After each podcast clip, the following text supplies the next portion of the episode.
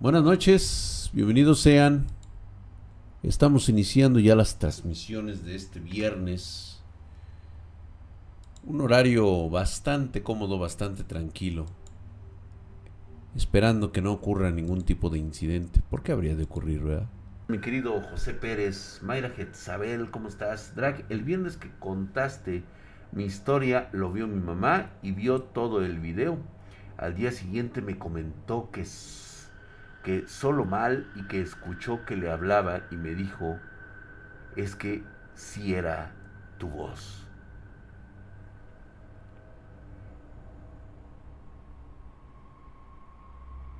Claro que sí, esta es mi voz, aunque realmente mi verdadera voz es esta.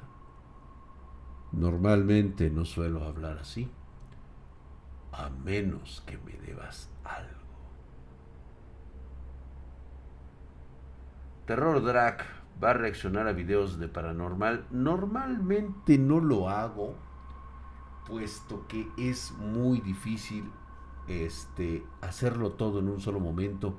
Me mandan muchísimas historias de los espartanos, espero que bien redactadas. Por ejemplo, Milton Rocha, vamos a vamos a leer la historia de eh, Milton Rocha. Dice, hola Drag, muy buenas noches, saludos a todos, mi nombre es Giovanni. Mi historia pasó en mi casa hace cinco años atrás. Aún estaba estudiando la universidad, solo que entraba a clase a las 5 pm. Un día miércoles me levanté de la cama y me puse a prepararme de desayunar. Me puse a ver videos de videojuegos mi casa estaba sola, pues mi familia entraba a trabajar desde muy temprano, y yo me quedaba solo en esa casa hasta en la tarde, que regresaba mi madre o algún familiar. Ese día, después de desayunar, me puse a terminar un proyecto escolar y a las 3 de la tarde me metí a bañar para prepararme para la universidad. Frente al baño, da la vista a un cuarto donde se quedaba a dormir un primo cuando yo iba a entrar al baño, se me figuró ver a alguien en el cuarto, con las mismas facciones que mi primo, alto, un poco encorvado, flaco y de piel clara. Yo volví a voltear en dirección al cuarto y dije, no te escuché cuando entraste a la casa, pensando que era mi primo, pero no había nadie en ese cuarto. Yo no soy de pensar a la primera en cosas paranormales. Trato de verle algo de lógica. Así que no pensé en espíritus ni nada. Solo pensé que era mi mente o algo que me confundió. Y pensé ver a alguien. Me dio la hora de irme a la universidad y antes de agarrar mi auto para irme, llegó mi madre le conté lo que vi, solo le dije, me pareció ver a mi primo en su cuarto, pero no había nadie, igualito, a él flaco, altillo y encorvado. No le di nada más que esa información. Me despedí de ella y me fui a la universidad. Cuando llegué de nuevo a la casa, mi madre siempre me recibía con un hola, ¿cómo te fue? Esta vez, lo primero que me dijo fue, ¿cómo era la persona que viste? ¿Tenía una camisa azul? Solo pude contestar sí, ¿por qué? Se volteó y me dijo, no, por nada. Y se fue. Mi hermano me explicó que ella acababa de ver a esta persona, que lo vio con una camisa azul y que al igual que me pasó a mí, al entrar al cuarto no había nadie. Yo le dije que no creía que fuera nada malo, porque no se sentía como esa sensación de frío o de invasión o temor, y que a veces se llega a sentir. Ella solo dijo que tal vez ya se había ido. Al día siguiente yo entraba a la universidad a las 8 pm, porque un profesor no asistiría a las primeras clases, así que yo planeaba irme más tarde.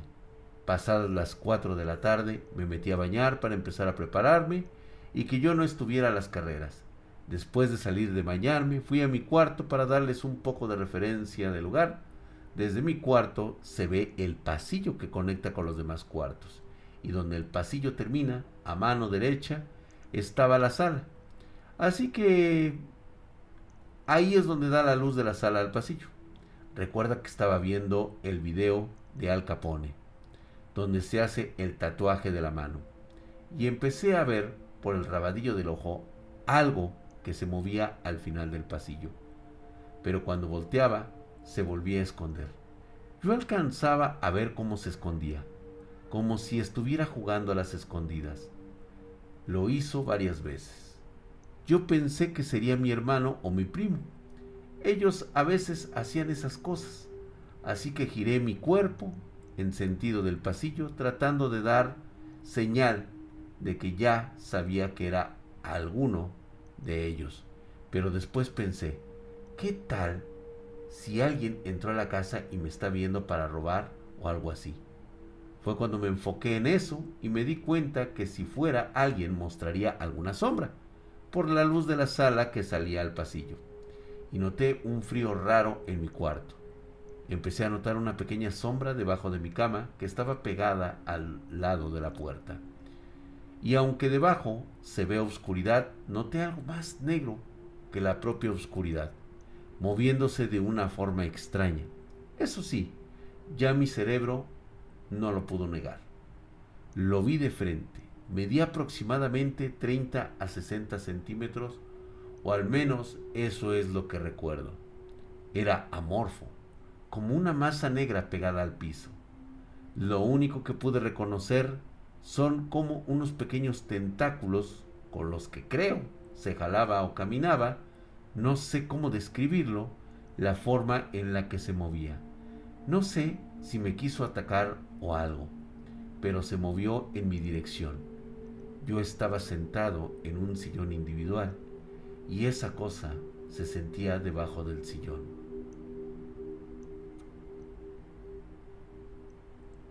Yo estaba sentado en un sillón individual y esa cosa se metió debajo del sillón donde yo estaba. Hice lo que toda persona razonable haría. Me salí de mi casa y me fui a la universidad. Aunque era temprano, lo que sí noté cuando salí de mi casa fue que por dentro se sentía en todos los cuartos, por lo que pasé el mismo frío en todos, y fuera de la casa estaba haciendo mucho calor. En el camino a la universidad ya estaba oscureciendo. Yo iba en mi auto y empecé a ver un tramo de la carretera sin luz.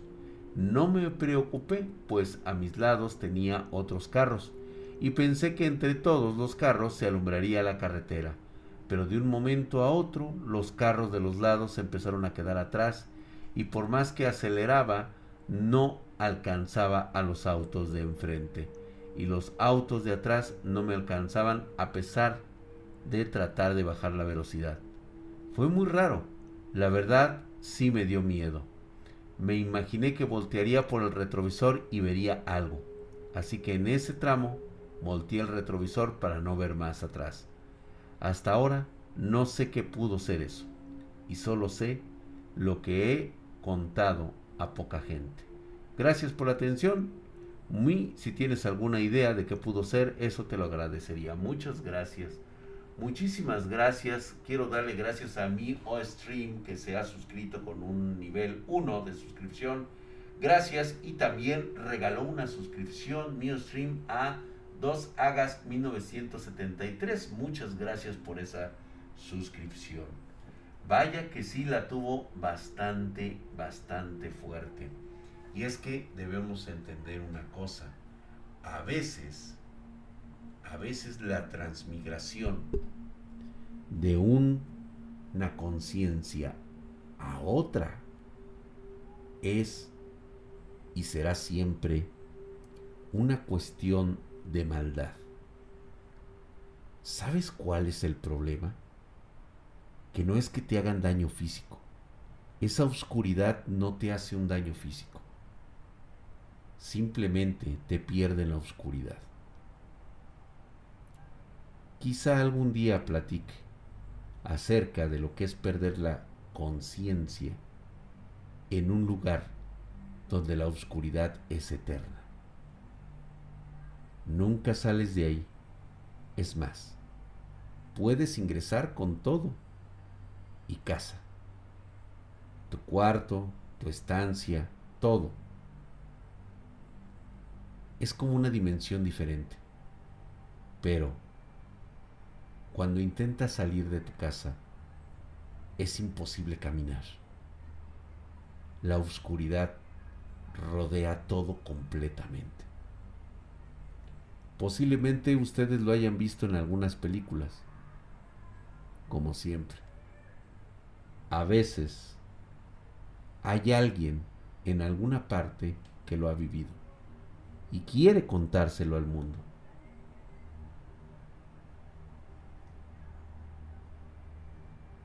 El infierno, Night Dragon, creo que sería un lugar muy agradable a comparación de ciertos sitios que ni siquiera deberíamos tomar en cuenta.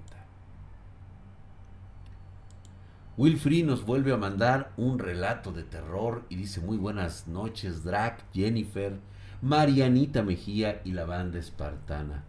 Esto es para mandarte dos relatos pequeños pero que están relacionados. El primero es para poner contexto. Se supone que en esta realidad estoy soñando, pero estoy consciente del contexto realidad de esta persona. Soy tipo detective del SBU o algo así. En uno de los casos me tocó investigar a un niño famoso que estaba siendo explotado. Se supone que tenía síntomas de diabetes, no sé cómo me enteré, y eso que le dije a los padres, vamos a un doctor para que ordene las pruebas y poder diagnosticar al niño, en lo que vamos a un, a lo que vamos a un trabajador social o psicólogo a interrogar. El niño, para averiguar la verdad, buscamos la salita en una plaza y ahí termina ese sueño. ¡Ah, qué rápido! En el segundo sueño, apareces tú como capitán de la policía. Pero por tu situación de no, de no poder acceder a poderes por el peligro que es para ti y tu familia, en ese mundo trabajas también como asesor. La cosa es que aquí aparentemente los pactos están prohibidos y el caso es que el IC nos traiciona. Eh, eso no es ningún sueño, eso parece ser de la vida real.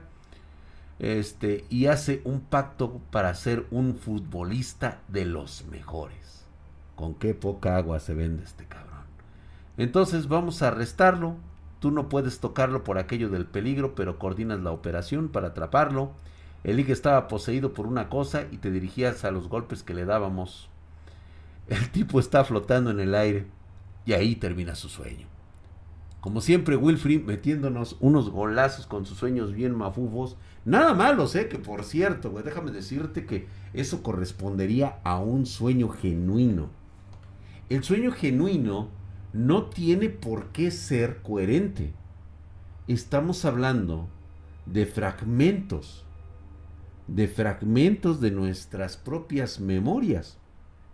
¿Sabes dónde radica el problema? El problema radica cuando nuestros sueños tienen coherencia.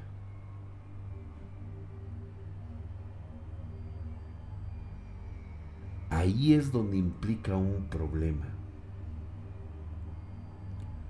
Cuando sabemos que nuestros sueños no podemos relacionarlos con ningún tipo de historia, de animación, de eh, serie de televisión, de cualquier otro aspecto de lo cual estaremos familiarizados.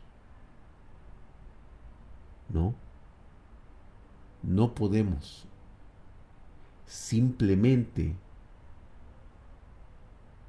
no sabemos a dónde vamos de forma inconsciente.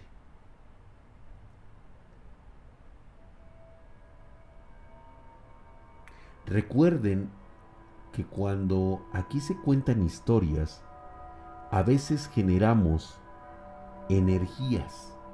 Estas energías nos, nos permiten sintonizar de alguna manera canales, frecuencias electromagnéticas que están suspendidas en todos lados. si algo que contaba específicamente muchos de mis parientes que hoy ya no se encuentran con nosotros es de que si tan solo tuviéramos un poco más de sentido como los animales, tanto para escuchar, oler o ver otras frecuencias, otras energías, nos sorprendería y nos cagaríamos del miedo de ver con qué clase de cosas estamos sintonizándonos. Hay criaturas, hay cosas que pasan a nuestro lado y que no las percibimos. Y eso es bueno, porque pudiéramos perder la razón. Sin embargo, cuando todos nos canalizamos en un solo sentido, a veces podemos escuchar cosas que provengan de otro lado. Hay que tener mucho cuidado con todo lo que escuchamos, con todo lo que vemos. A veces podemos incluso escuchar nuestro nombre. No hagamos caso de esas cosas. No acudamos a su llamado. Muchas gracias Hashirama Senju Minato dice, a mí me pasó Drake una vez contaste una de tus anécdotas donde uno de tus compañeros envejeció de un momento por algo que se te apareció y no pude dormir por un mes soñando eso que describiste. Pues hoy justamente vamos a hablar de esta situación. ¿Se acuerdan? No sé si muchos de ustedes han estado viendo mis historias de Twitter. En mis historias de Twitter de mi canal personal como este Drag COVID-19 Spartan. Búsquenme como Drag Spartan, ahí, ahí ando por ahí rondando en Twitter. Les platiqué la historia, bueno, no la historia, les dije que estaba y me encontraba con una vieja amiga. Es una vieja compañera de la primaria. Por desgracia, ella tuvo la mala fortuna de vivir una experiencia junto conmigo, con la cual, pues con esa simple experiencia, le cambié totalmente el sentido de su vida. Y ella, afortunadamente, a través de los mismos consejos que me dieron a mí, a través de alguna otra terapia, porque más que nada de haberlo presenciado, de haberlo visto, creo que lo que más se le hizo difícil tener que superar fue su negacionismo.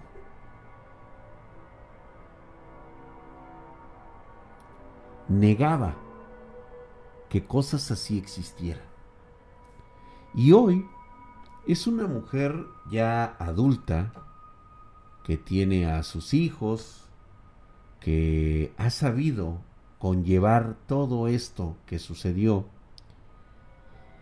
y de alguna manera canalizó todo ese temor y lo convirtió en una advertencia para todos aquellos que visitan su cafetería.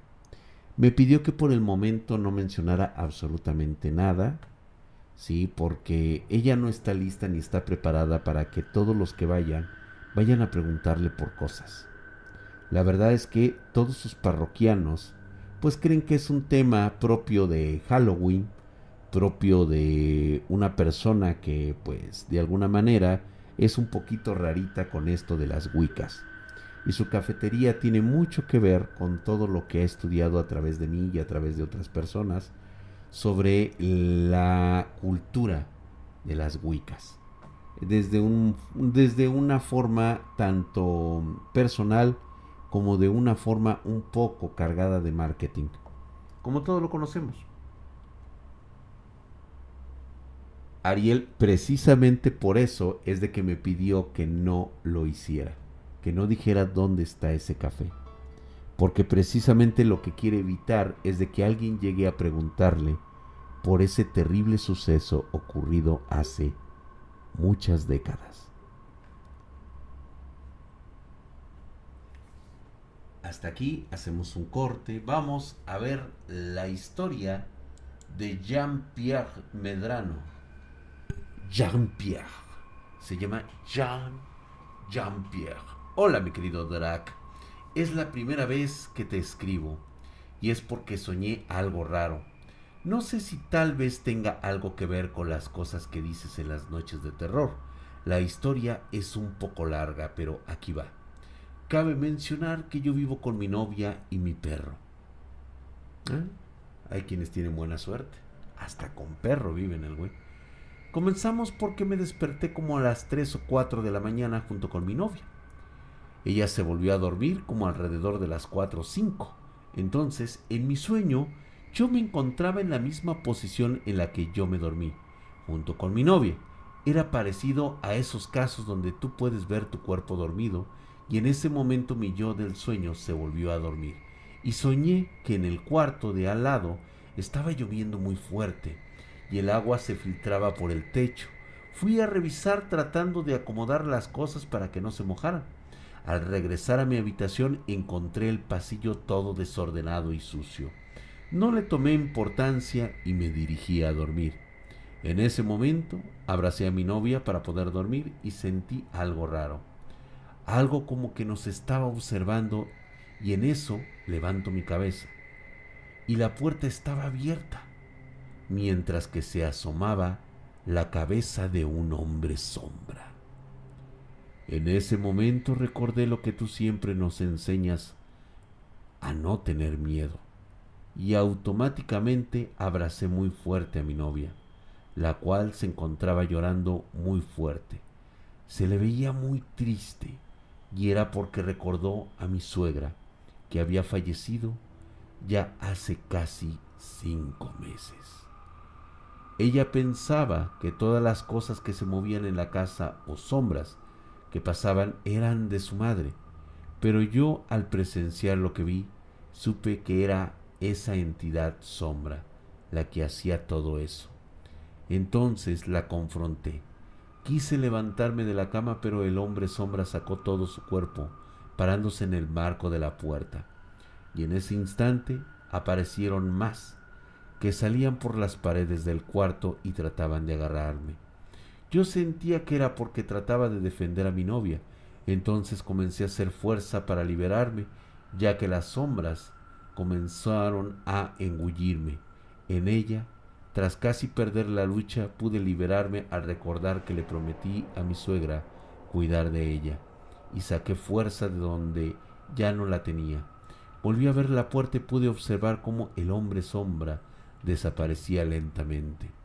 Desperté y todo estaba exactamente como en mi sueño, yo y mi novia durmiendo en la misma posición. Me levanté muy agitado, mi corazón estaba muy acelerado, como si lo que acabara de soñar lo hubiera vivido realmente. Quisiera saber, Drac, si este sueño tiene que ver en que protejo mucho a mi novia y tras la muerte de, de su madre y que ella se encuentra por momentos muy triste, ya que está atravesando por una depresión. Por supuesto que sí. El problema es que cuando tenemos depresión o tenemos de alguna manera energías pobres, energías, en este caso eh, por de tristeza, se les considera como energías caóticas. Son energías verdaderamente que pueden ser confundidas como malignas. Y eso, y eso suele atraer a otras cosas que están en el umbral, en el horizonte de nuestra realidad. Como siempre les digo, todo, todo se encuentra conectado entre nosotros, pero a diferentes frecuencias, en diferentes realidades, en diferentes multiversos.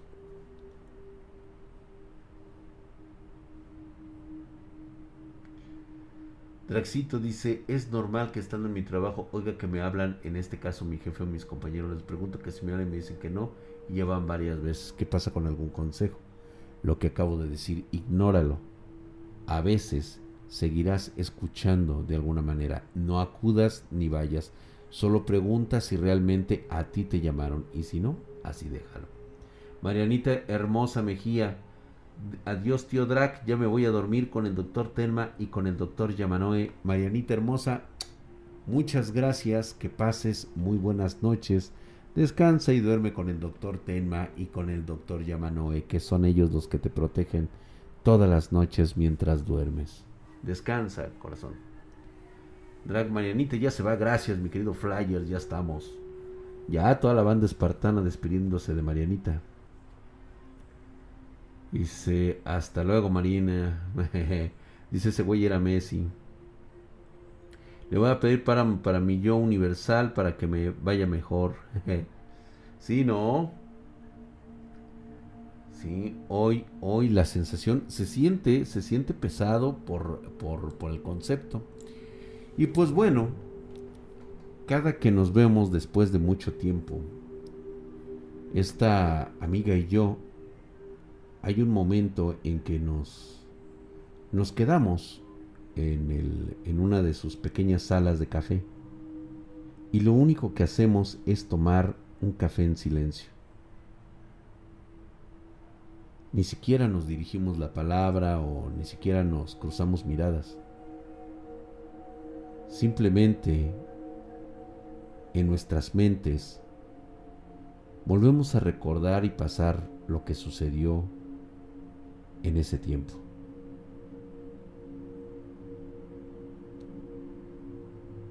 Nos remontamos a la época en la cual, por órdenes y designaciones de la SEP, teníamos que asistir a la escuela. No tenía yo otra opción, puesto que a pesar de que me encontraba prisionero en el clan familiar, tenía que cumplir todas esas obligaciones. Muchos me han cuestionado por qué no tomaba mis cosas y simplemente me iba después de vivir tantos horrores. Mi respuesta siempre ha sido la misma. es que no se puede. Hay energías ocultas, energías perversas, energías malvadas que no te permiten abandonar por mucho que quieras. Es como si se tratara de una relación tóxica. Simplemente no te puedes ir por querer irte. Hay algo que evita que te vayas. Cadenas invisibles en tu mente, en tu espíritu, en tu corazón, en tu cuerpo. Algo así, mi querido Mac APS, como si fuera un amarre. Como el de las casas malditas. Así es, ¿no? De hecho, esa casa sigue maldita.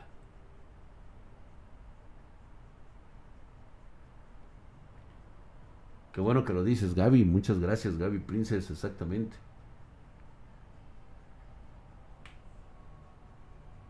Gracias, mi querido Coco Samaya, gracias. Todo esto era parte del día a día. Sin embargo, cada que salía por esa puerta de portón gigantesco color verduzco, mi vida cambiaba totalmente. Por un momento era libre. En mi mente en mi corazón y trataba de vivir cada momento de forma intensa. Así es como conocí y tuve amigos allá afuera. Una de, de estos amigos era precisamente esta chica. Taciturna, de lentes gruesos, un color moreno bastante serio y por supuesto en todos esos años rara vez llegaba a verle su cara, honestamente. Eran de esas personas que simplemente pues no tenían el carácter, no tenían eh, la gracia e incluso para hablar. Acudíamos, hacíamos alrededor de unos 20, 30 minutos caminando hasta la primaria Y lo recuerdo muy bien porque fue justamente después del terremoto de 1985.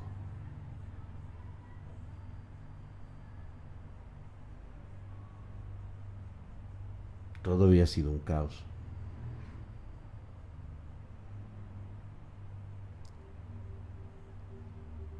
Y yo, de alguna manera, había tenido una mala conducta. Un poquito antes. La verdad es que no me daban ganas a mí de hacerle hacer las tareas. Tenía una cuestión muy particular. Podía responder las preguntas de cualquier examen o cualquier pregunta que me hicieran relacionada a la escuela. No había ningún problema. Es más, antes de llegar a los cinco meses del año, yo ya había leído todos los libros de la escuela, de ese año que me correspondía, porque eran los libros que yo tenía. Y no crean que lo hacía porque realmente era yo muy estudioso, lo hacía porque me tenía que entretener en algo. Así que aprovechaba mi oportunidad de tener tiempos libres en mi pequeño cuarto donde vivía con mis padres y me ponía a leer, a leer todo lo que tuviera en las manos. Es más, me leía las instrucciones del champú. Y con eso, simplemente me la vivía yo. Por desgracia, nuestro sistema educativo, como muchos conocerán, y en América Latina, pues es un verdadero fiambre, ya que los maestros califican y premian la memorización en lugar del aprovechamiento. Y por lo tanto, no era yo muy bueno entregando tareas. Y eso, por supuesto, me costaban muchos puntos. A tal grado que a la maestra no le gustó en lo absoluto que yo no entregara ningún trabajo y aún así sacara 10 en el examen que ella había aplicado. Se preguntaba cómo un taciturno como yo, totalmente un flojo para hacer tareas, pudiera sacar semejante calificación si siquiera había estudiado. Por lo que mando llamar a mi mamá. Yo, la verdad, ni siquiera la quería molestar con eso a mi madre. Y se me hizo fácil decirle no Chingue usted a su madre. No lo dije, solamente lo pensé. Pasó el tiempo, vino lo del terremoto y pasó que nos quedamos fuera de vacaciones durante dos, tres meses hasta que volvimos a regresar. Y posterior a eso, este, la maestra se volvió a acordar de la situación que tenía pendiente conmigo, para mi mala suerte, y mandó llamar a mi mamá que si alguien conocía dónde vivía yo. Por supuesto, nadie, absolutamente nadie lo sabía. Hasta que veo que alguien dentro del salón levantó la mano. Volteo inmediatamente. Y era mi amiga. ¿Por qué lo había hecho? Ni siquiera ella misma se lo explicaba. Simplemente lo había hecho. Le dije que no era muy buena idea que fuera a mi casa. O más bien, el lugar donde yo vivía y me dijo que no me preocupara, que no pasaría nada. Le digo, mira, yo llegaré después.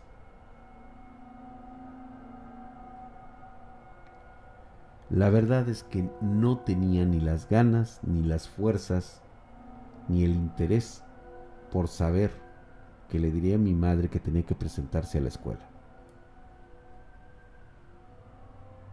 Así que desde lejos observé cómo llegó ella, se acercó, tocó, la, tocó el portón y desde muy lejos pude observar que ella había hablado con alguien.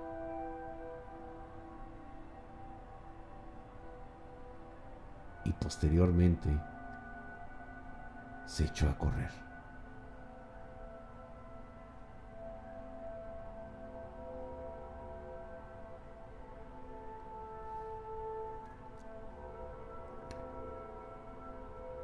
Llegué, todo normal.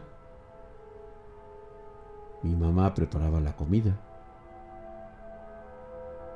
No me dijeron absolutamente nada.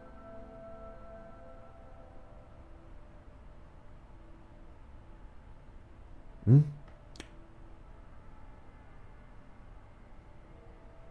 A la mañana siguiente salgo y justamente en la esquina me estaba esperando mi amiga, cosa que no debería de pasar.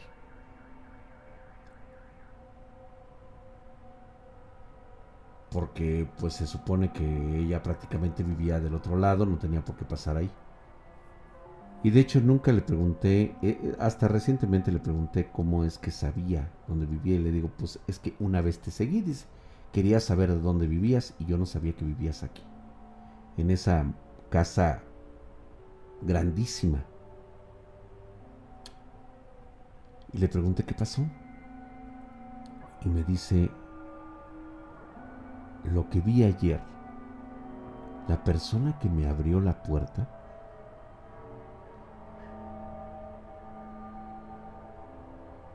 no lo podía, pues, de alguna manera creer. Y me dice, ¿por qué? ¿Con quién hablaste? Yo no sabía que tú y yo éramos parientes. Yo me quedé, ¿qué? ¿De qué hablas? Sí, dice, lo que pasa es de que ayer que fui a tu casa, toqué y abrió la puerta una prima que no veo desde hace como cinco años, cuando éramos chiquitas, íbamos a la, a la primaria, pero o sea, del primer año. Llevamos como en quinto o sexto aproximadamente. No me acuerdo si era quinto o era sexto, porque esa pinche maestra que me tocó, me tocó dos veces la cabrona. Pero no me acuerdo.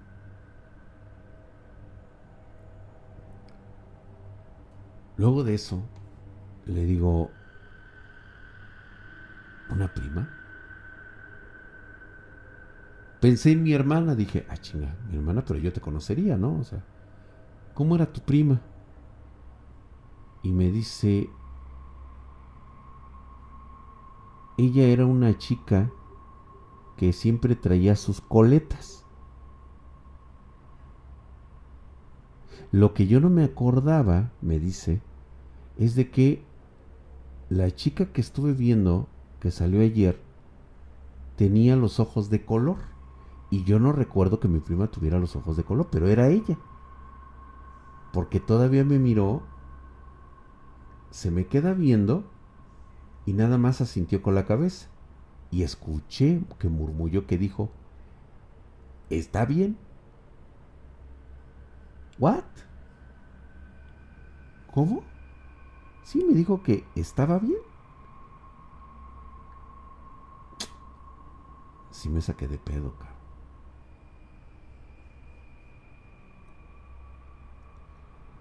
Luego de eso, dejó de ir como 15 días, cabrón. Yo preocupado porque decía, pues bueno, ¿por qué dejó de ir? Voy a su casa, porque yo sí conocía, porque habíamos hecho trabajos escolares, y yo sí fui a su casa. Vivía en la otra zona, que era un poquito así como de clase baja, de clase bajona. O sea, vamos, clase media pues. No, pues no sale la mamá, tampoco vivía en una, en una casa de cartón como yo, güey. Pero este, ella sí vivía en una casa, no, este, pues que tipo Infonavit, de esos de interés social. Y me dice su mamá que se ha puesto muy mala, que a veces que qué bueno que fui porque realmente este ha estado muy deprimida, llora por todo en las mañanas Luego en las tardes y posteriormente se queda durmiendo y amanece con calentura y todo ese rollo. Y yo sí me dije, pues a ah, caray, dice, ¿qué es gripa? dice, no, dice, los doctores dicen que puede ser una infección. Una infección. Y le digo, ay, güey, entonces puedo verla. Y sí, dice, pásate y toda la chingada. Voy entrando a su cuarto y se quedó espantada de verme. Y me dijo, ¿eres tú? Le digo, sí, le digo, sí, sí, sí, soy yo. ¿Qué pasó? Dice, cierra la puerta, cierra la puerta. Dice, no quiero que se meta. Y le digo que se meta quién. ¿Te acuerdas de la persona que dijiste que no puede ser porque tú no tienes ninguna prima y que te dije que era mi prima? ¿Sí? Se me ha aparecido dos veces aquí en la casa. Allá afuera, no entra a la casa, pero le he visto allá afuera. Le digo, no me chingues, ¿cómo crees? Sí, dice. Ahí está, dice, me, me mira, me observa. Y le digo, ¿Y qué te dice? Nada más se me queda viendo.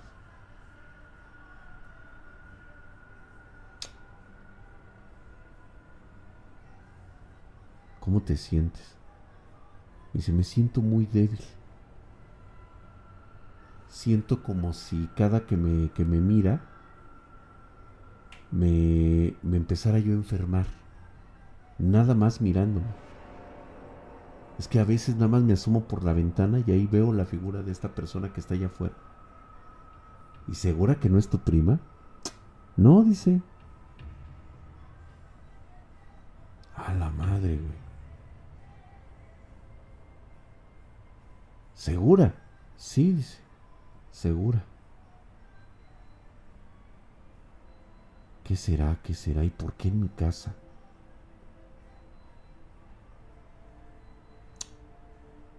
Chingue a su madre, que voy que le pregunto a mi mamá.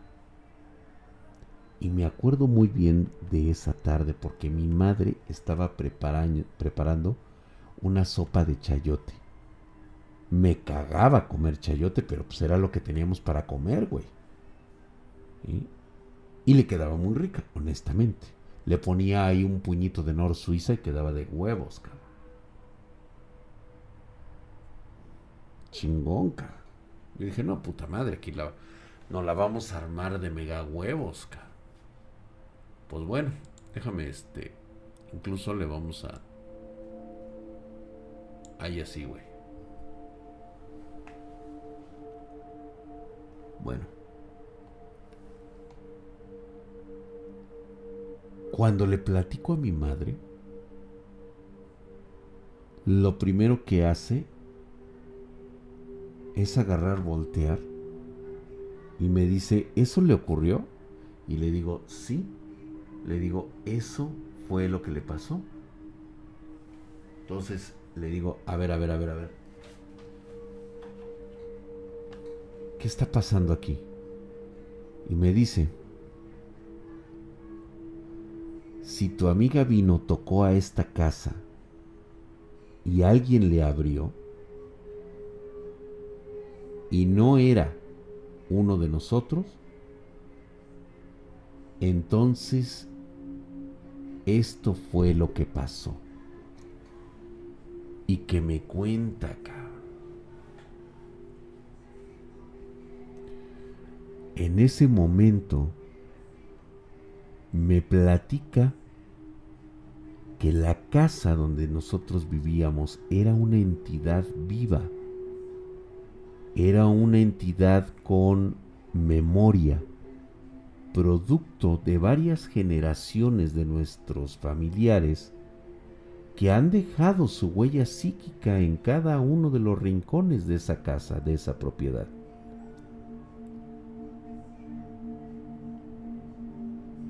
Lo que pasó es que llegó una persona extraña cargada con una energía negativa proveniente de ella misma. Y lo que hizo la casa como si fuera una inteligencia artificial fue generar una imagen de algo o de alguien que ella conociera. Por eso siempre les he dicho, no es que tú hagas el pacto a través de un concepto de conciencia. O sea, tú no haces un círculo ritual donde haces todo lo necesario para hacer una invocación de pacto y lo que tienes que decir es, sí, yo acepto. Es más, en ese momento te puedes arrepentir. Pero ¿qué crees? Resulta que ya hiciste el pacto. Y tú te preguntas cómo. Ni siquiera hablaste, siquiera dudaste. Simplemente, de forma inconsciente, diste tu aprobación. Era lo que tú querías. Y eso es lo que hizo tu amiga. Digo, y entonces, ¿quién es lo, lo, que interpretó esta energía? Es a alguien que ella conoce. Pero no se puede generar nada más porque la conozca. Es porque la energía de esa persona está con ella. Verga. ¿Y cómo es eso? Solo piénsalo un poco. ¿Cuál sería la única manera en que una energía residual esté con alguien con quien quiere estar? Que regreso en chinga con mi amiga y le pregunto, oye, regresé y todo y le, y platiqué. ¿Tú has visto a tu prima hace cinco años? ¿Sí? ¿Desde cuándo no la ves? Desde hace cinco. ¿Ya le preguntaste a tu mamá? La verdad es que tiene mucho tiempo que no les pregunto. ¿Puedes insistir un poco después? Digo, cuando te sientas mejor. Y así lo hizo.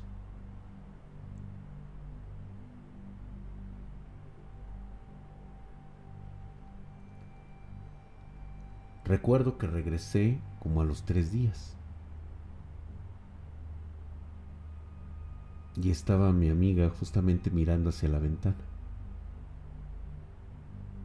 La saludo así. Me ve. E inmediatamente cierra la ventana. Dije, puta, ya hasta se emputó o algo, ¿no? No, era ella la que salió a abrirme la puerta y me dijo, pásate, pásate, pásate. Dice, ya estoy muy intranquila.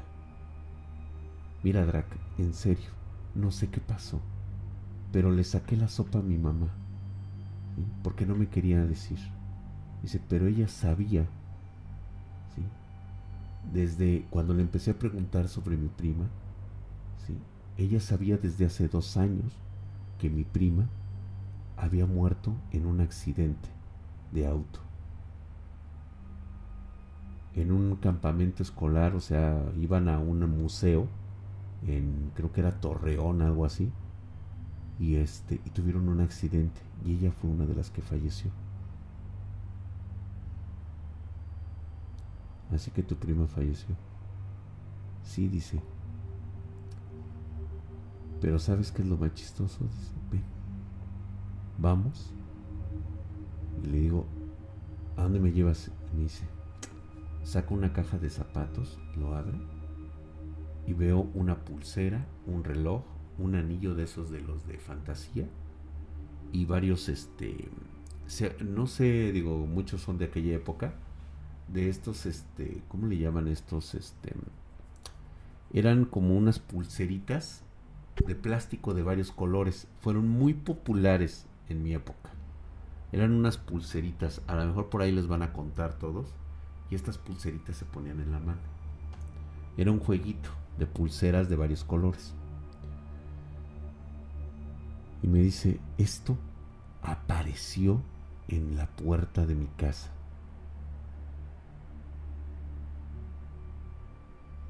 Digo, no chingues. ¿Qué pasó? Esto era de mi prima, porque la letra en la cual me dice que me quede con esas cosas es de mi prima.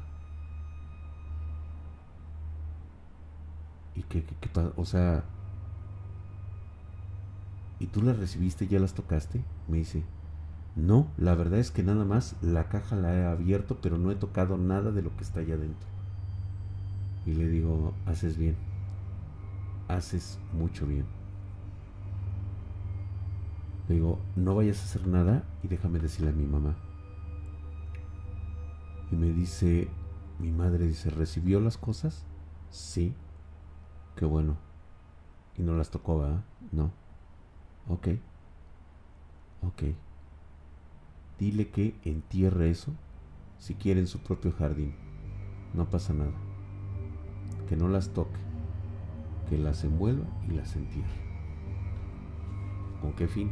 No lo sé. Y así lo hizo. Agarró, las enterró y yo le ayudé. Y justamente cuando las enterró, nos dirigimos así, salimos así de su patio trasero, nos pusimos así y vimos hacia la ventana, hacia afuera. Y estaba la figura esa viendo hacia la casa, bien enojada ahí estaba lo que era la supuesta prima mirándonos con un rostro de que estaba molesta, enojada. Cuando la vi yo, que no era la primera vez que veía algo así,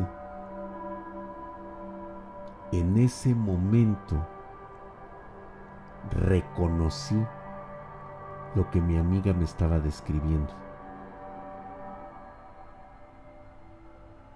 Era la cara de una niña con unas facciones grotescas, molesta y enojada.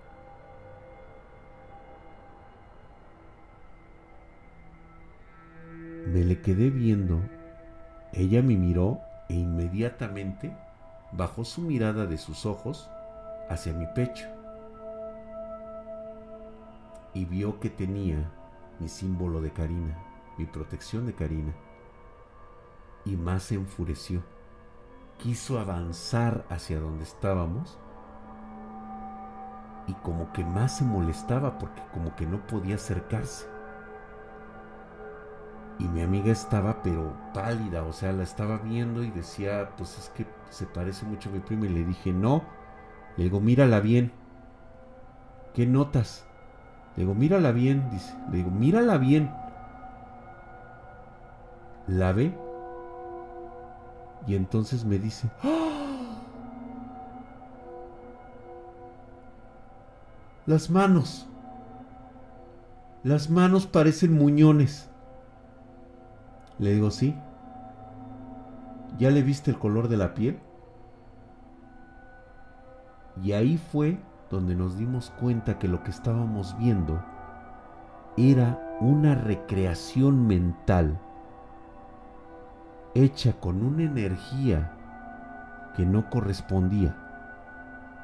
Era un tulpa, era una creación mental hecha del residuo de alguien que había muerto hace dos años.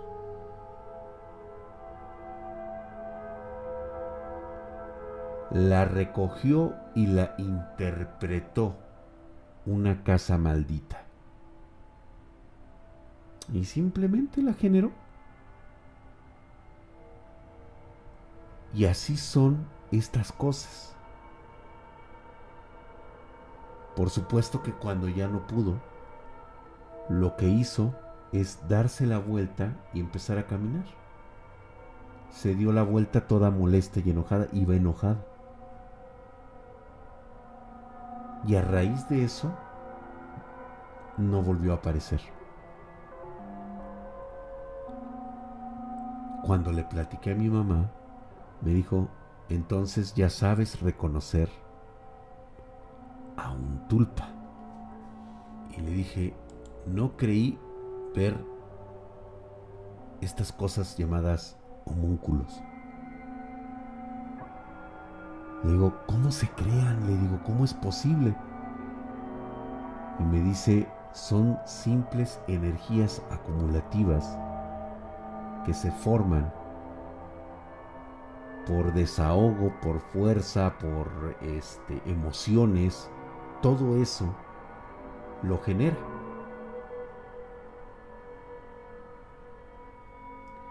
Y como dice Mayra Hetzabel, exactamente. Hay cosas malditas, cosas llenas de mucha energía que pueden recrear el recuerdo que existe en nuestra mente. La trampa está en que sepas reconocer en qué momento es una copia barata de alguien que tú crees conocer. Hay gente que se ha dejado llevar, que realmente cree que eso que vio fue un pariente. Y estoy casi seguro que te ha pasado en alguna ocasión. Crees haber reconocido a alguien que era tu pariente, tu amigo, y que de repente desaparece entre la multitud, entre las cosas o entre los sucesos. Es que se parecía un buen, juraría que era. No es que eran fantasmas, eran recreaciones. Vamos a llamarlas un poquito como recreaciones cinematográficas tridimensionales. Digo, me estoy aventando una mafufada, ¿no? O sea, es como, como algo hecho de plasma. Con el recuerdo que creemos que proviene de nuestras mentes. A raíz de este suceso me tuve que confesar con mi amiga. Tardó muchos años, de hecho me dejó de hablar casi, casi 20 años tuvo muchas cosas que reordenar en su propia vida, porque de hecho cuando vives una experiencia de este tipo, te empiezas a cuestionar realmente tu propia existencia. Como por ejemplo Gabriel Pacheco nos dice, yo vi a mi primo cuando murió. La energía residual de un pariente que pudo haber tocado, que pudiste haber estado cerca de un foco de percepción energética. Se escucha muy mamón, se escucha muy sacado de onda, pero así es como funciona. Es una copia en tres dimensiones de una energía que nos queda. Está ahí presente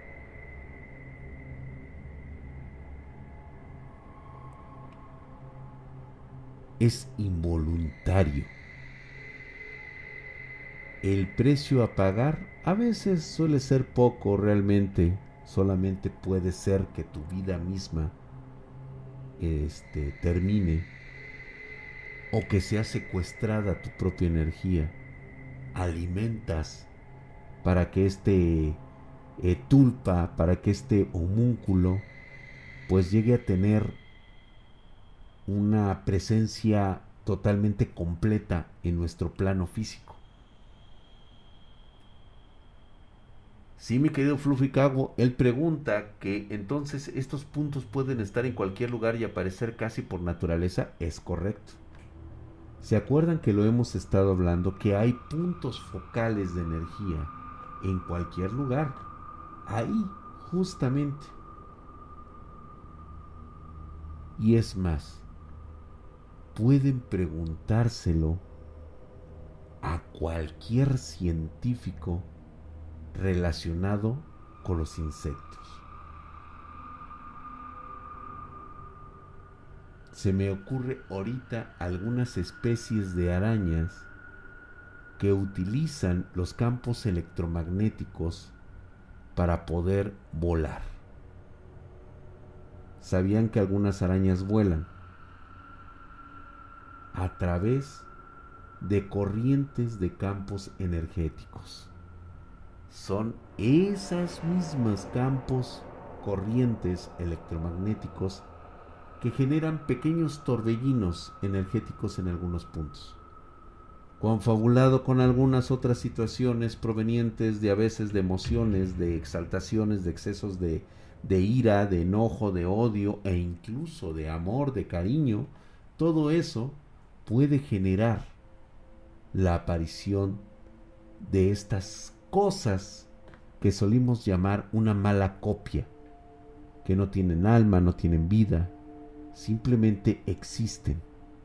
Y dependiendo de la energía que les hayas cargado pueden ser excesivamente perversos, muy malos o incluso inocuos.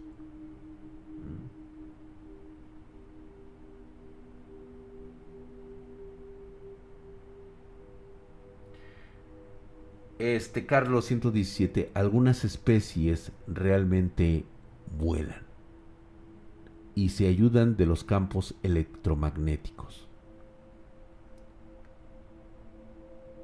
Mayra Getzabel dice, a mí me pasó con mi abuelo, lo vi caminando en la calle y la cara y tenía algo diferente, pero era como si fuera él. Si no tuviera conocimiento hubiera caminado hacia él, porque te hablan. Claro, claro a veces absorben tanta energía que realmente se llegan a crear de forma completa. Todo, hasta su vestimenta, es parte de esa energía. Porque es una interpretación de la energía de lo que realmente representaba una persona en vida. Nada más que si hay pequeños detalles, como el hecho de que a veces tardan mucho en hablar, son torpes al caminar, tienen una mirada muy fría, de hecho hay gente que los toca y son helados, son muy, muy fríos. Gracias mi querido Gladiador72 por regalar una suscripción a Vince en el Visacio, mamadísimo. ¿Sabes qué era lo más chistoso de todo esto? Que cuando llegué a casa, ¿Se acuerdan ustedes de esta prima grandota que tenía la habilidad de hacer tulpas?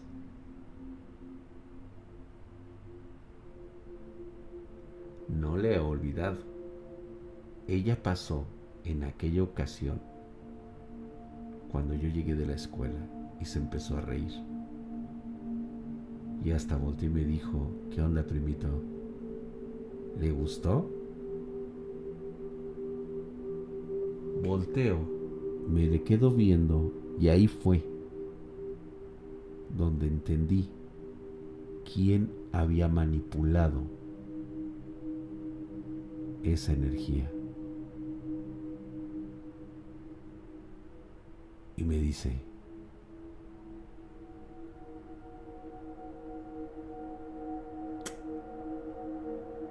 ¿Te diré o no te diré? Me quedé así. ¿What?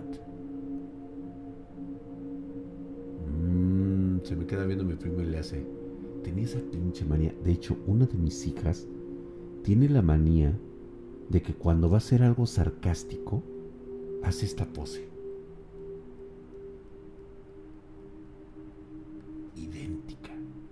¿Cómo me choca que me haga eso? Porque lo primero que me hace recordar es a esta desgraciada.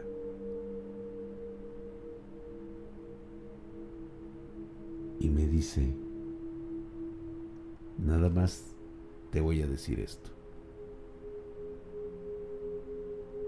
Esa energía de esa niña con la que se hizo el títere, porque ella le llamaba así.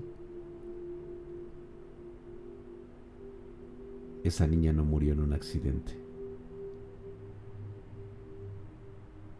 ¿Te cuento más? Le dije, no quiero saber más. y no quiero hablar contigo. Solía tener una forma bastante, bastante vulgar de acercarse a mí. Y yo a veces no lo podía evitar. Se acercó a mí porque era mayor, me tomaba del cuello y deslizaba su lasciva mano a tocarme allá abajo. Y me decía, ¿qué pasa? ¿Acaso has perdido la hombría? Nada más te digo una cosa. Cuando se entere, le va a dar mucha risa. Verga, güey. O sea, yo sentía, güey.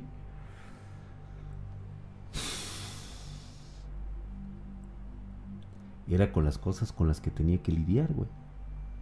No podía zafarme de esas cosas así nada más. Así pasaba. Era algo que no tenía por qué aceptar. Pero era algo que estaba fuera del control de cualquier otra cosa.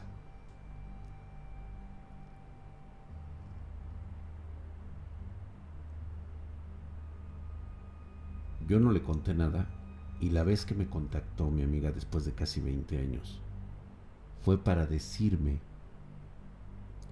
que había entendido lo de la energía negativa.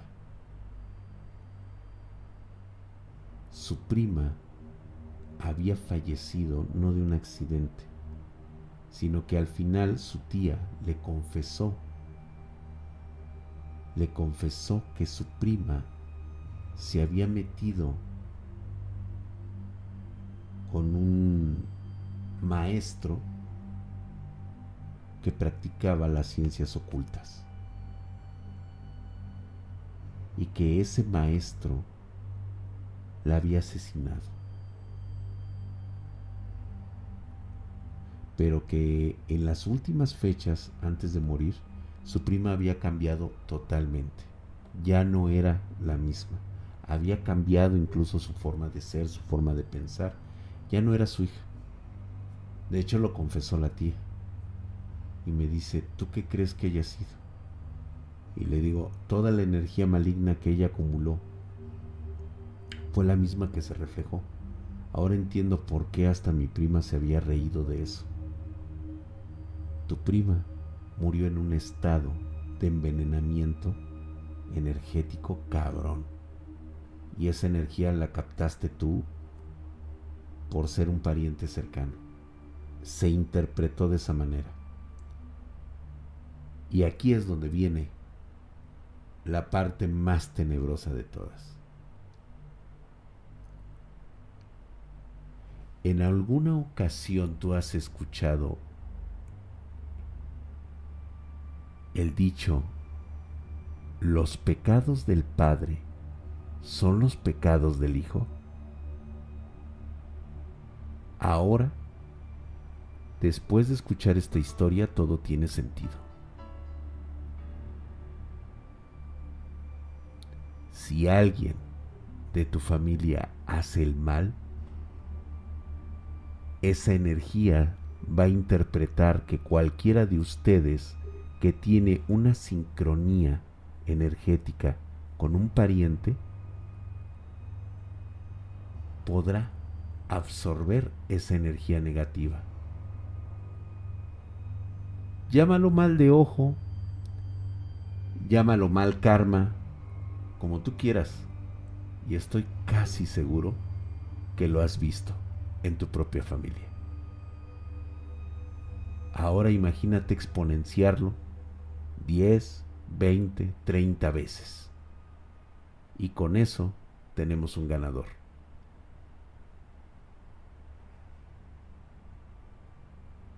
Le iba a pasar lo mismo a ella. Es correcto. Muchas gracias, mi querido Emote NKC. Gracias por la suscripción de 17 meses. No, hombre, estás increíblemente mamadísimo. Muchas gracias, mi hermano, por continuar aquí con nosotros. Te lo agradezco de todo corazón. Ya una suscripción de más de dos años. Muchas gracias, mi hermano. La verdad es de que Agradezco a todos aquellos que se suscriben en Prime. Me ayuda muchísimo para seguir contándoles estas historias. Que las quieran creer o no, ya es cosa de ustedes.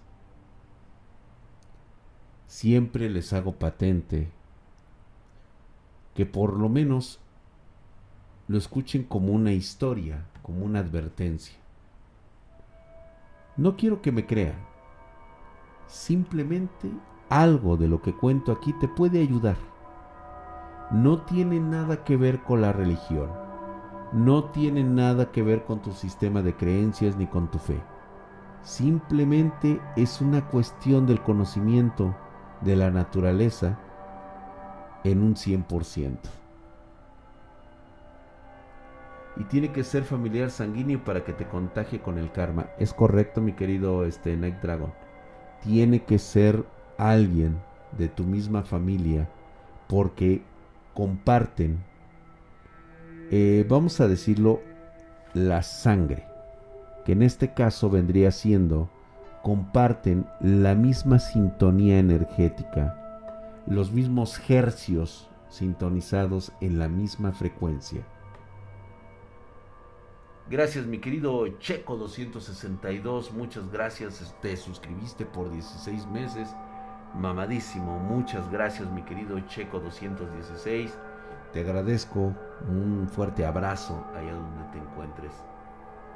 Así que por eso espantaban mi casa cuando murió mi abuelita. Imagínate nada más. Dice Mayra Jezabel, dice Drag, yo me he soñado en otra época y estoy a un lado de una carretera con mi suegro y llegan dos bolas de fuego y se convierten en mujeres. Y mi gatita me despertó de un arañazo. Me ha pasado muy seguido. Mayra, solamente estás recordando a alguien que conoce, que, que fue tu pariente lejano si te imaginas en otra época. Drag, por Facebook me está apareciendo mucho el caso del presentador de la mano peluda. ¿Cómo puedes describir ese caso? Trágico, se lo llegué a mencionar a Juan Manuel Sáenz, yo lo conocí personalmente.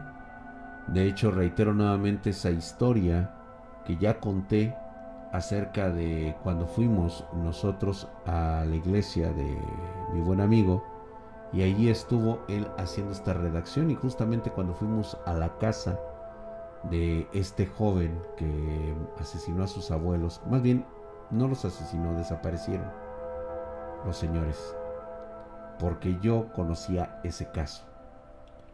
Y este, yo le comenté que eh, dejara de hacer eso, porque tarde o temprano, aunque fuera de buena o mala manera, a veces nuestro subconsciente es el que nos presiona, es el que no está preparado, es el que decide si se pone una coraza, una defensa, un escudo, o de plano eh, sucumbe ante el horror, ante el terror, ante la avaricia o la codicia. Y no sabemos en qué momento habremos hecho un intercambio que nos puede costar la vida, que fue en su caso. ¿Sí? Les quiero agradecer a todos el haber estado en esta noche y también hacerles una advertencia y una recomendación. El hecho de que a ti no te suceda no significa que no pase. El hecho de que tú no lo niegues no significa que no pueda llegar a pasarte. Solamente ten respeto, sé elocuente contigo mismo, que no te agarre desprevenido algo en lo que no crees, que no te agarre con la defensa baja si llegase a suceder nada más. Recuerda que hay escondrijos, hay lugares, ciertos puntos en nuestra realidad que son muy oscuros y por ahí puede filtrarse algo que está rondando en todas partes. Buenas noches, gracias por estar aquí. Nos vemos, gracias por las suscripciones chicos, muchas gracias a todos. Pasen, buenas noches, con mucha tranquilidad y calma. Recuerden que aunque están ahí presentes, todos los sucesos están ahí ustedes vivan, duerman de forma normal. No siempre nos van a estar vigilando. Buenas noches.